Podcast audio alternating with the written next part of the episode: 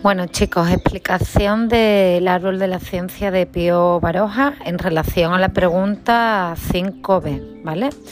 Como he explicado en clase, no hay un corpus cerrado de preguntas 5b, sino que, bueno, te pueden sorprender, entre comillas sorprender, ¿eh? con, cositas para que demuestre que conoce la obra y el autor, ¿vale? Eh, diferentes posibilidades. El contexto sociohistórico pues me tendrías que hablar de la crisis finisecular, del, del turismo político, de la pérdida de las últimas colonias. Tira de historia, ¿vale? Tira de historia. Eh, biografía de Pío Baroja. Bueno, aunque por supuestísimo la obra no es una narración autobiográfica, sí es su propia vida materia eh, de la obra. ¿Vale? Podemos encontrar aspectos autobiográficos en el libro como la muerte de Luisito, el hermano pequeño de Andrés, que en realidad es el hermano mayor de Baroja, Darío Baroja. Margarita, la hermana de Andrés, es Carmen, la hermana de Pío Baroja. Y Turrioz es Justo Goñi, eh, tío carnal de Pío Baroja. Letamendi es un profesor que Pío Baroja tuvo en la realidad, al igual que lo tiene Andrés Hurtado. El pueblo donde ejerce la profesión Andrés Hurtado, Alcolea, es Cestona, en Guipúzcoa, donde trabajó Pío Baroja. Ambos abandonan la profesión de, médico. Eh, Baroja también suspendió química, al igual que Andrés Hurtado, y aprueba gracias a la recomendación de un amigo de la familia.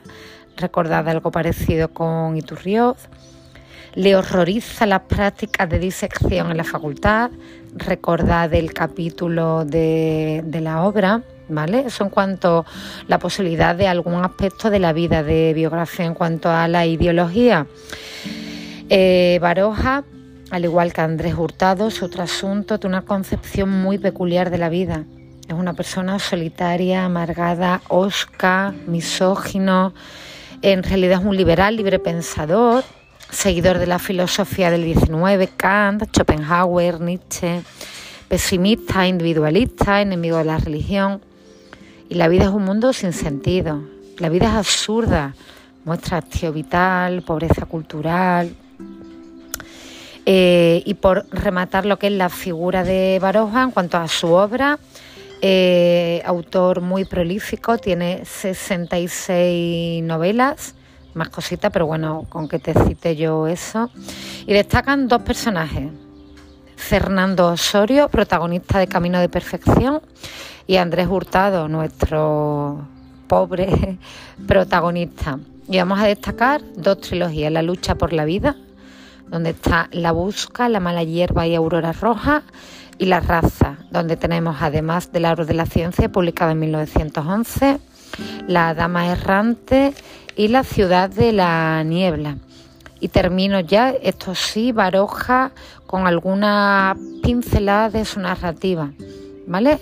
La visión de su realidad, como sabemos, es amarga y pesimista, critica claramente los vicios eh, que aquejan a los españoles y en sus textos, en su narrativa, encontramos reflexiones filosóficas, confesiones políticas, duras críticas sociales Baroja, como buen autor 98ista, cultivó preferentemente el género narrativo, aunque también lo hizo con frecuencia al, ensayo. Eh, de hecho, tiene nueve volúmenes de, ensayo. El mismo agrupó sus novelas, un poco arbitrariamente, en trilogías. Habla y defiende una novela abierta, eh, compone sus otras, perdón, sus obras a través de una serie de episodios dispersos pero unidos por la presencia de un personaje central. Recordad, recordad perdón, que Andrés Hurtado aparece en los 53 capítulos de la obra, todos, absolutamente todos. Su técnica para construir se basa en la espontaneidad y en la observación de la realidad eh, inmediata. Eh, es claro, es preciso, eh, no busca la corrección sintáctica y léxica, sino la sencillez y la expresividad. Y su característica básica es la capacidad de crear personajes con qué fuerza los presenta. La gran mayoría de estos personajes, los personajes barogianos, al igual que Andrés, son seres inadaptados que se oponen al ambiente y la sociedad, pero son impotentes, se muestran impotentes e incapaces de demostrar la energía suficiente para luchar, por lo que acaban frustrados, vencidos, destruidos y condenados. ¿Vale? Yo creo que con estas tres pinceladas podría defender una pregunta en la narrativa. ¿Vale? Por lo tanto, cierro esta primera parte, que hemos hecho alguna ilusión al contexto sociohistórico, a la biografía que se refleja en la obra, su ideología que se refleja en la obra, así como su narrativa. ¿Vale? Venga, continuamos. Después continuará